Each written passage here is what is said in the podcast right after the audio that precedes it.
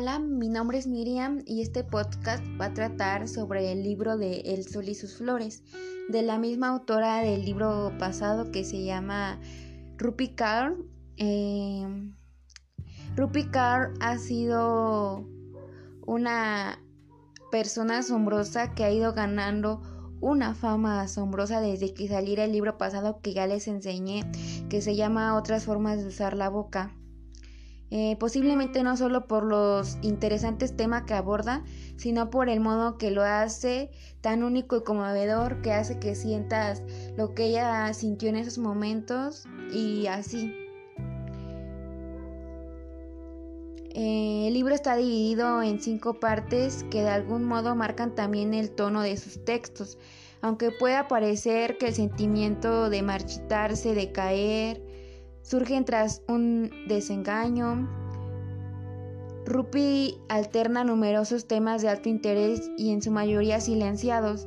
Habla de abusos, del abandono de sus raíces, la madurez, la depresión, la violencia sexista, pero también están las tres partes restantes, donde habla de la vida, el amor, la humanidad, de belleza, de reconciliación y empoderadismo. Sus palabras lo convierten lo ajeno en lo cotidiano.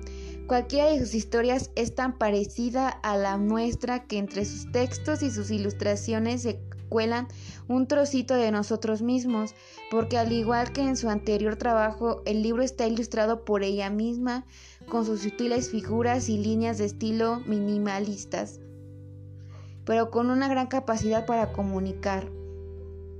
Una vez más he quedado fascinada por lo bien que sabe narrar historias y transmitir sentimientos.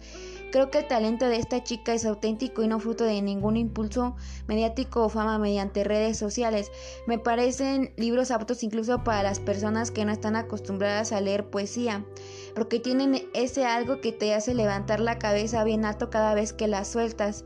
Son mensajes poderosos para aprender a valorarnos a nosotros mismos, dar importancia a lo que verdad lo tiene, saber que como bien explica su madre de Rupi y a ella, nosotros en uno de sus poemas, el poema es el siguiente, la forma de la vida está en esas flores que plantas cada año en el jardín, te enseñarán que las personas también deben marchitarse, caer, arraigar y levantarse para florecer.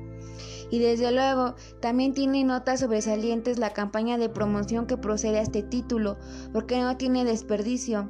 Desde su presentación hasta los videos donde numerosas caras reconocidas recitan fragmentos del libro.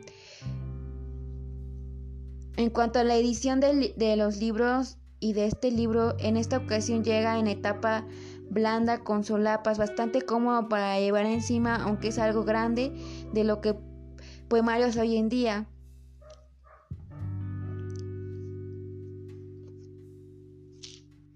Y pues mm, este libro es un poemario.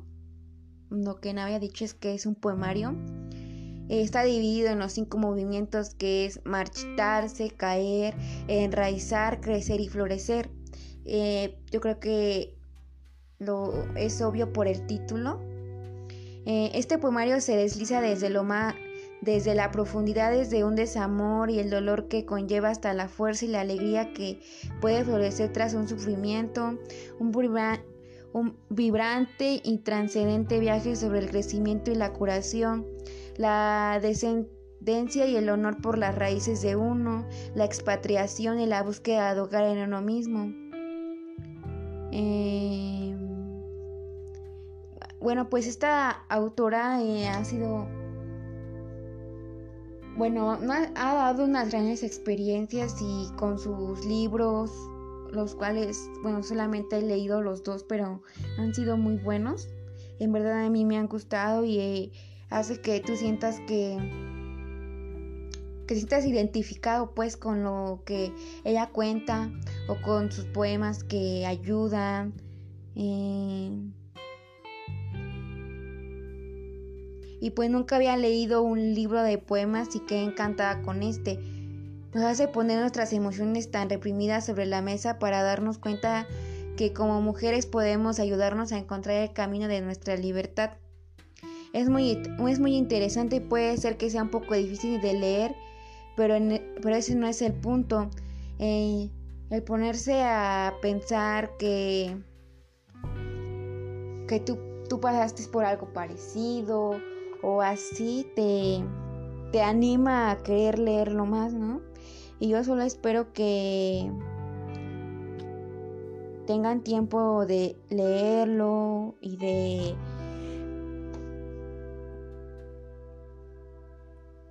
y de llevarse una buena impresión del libro.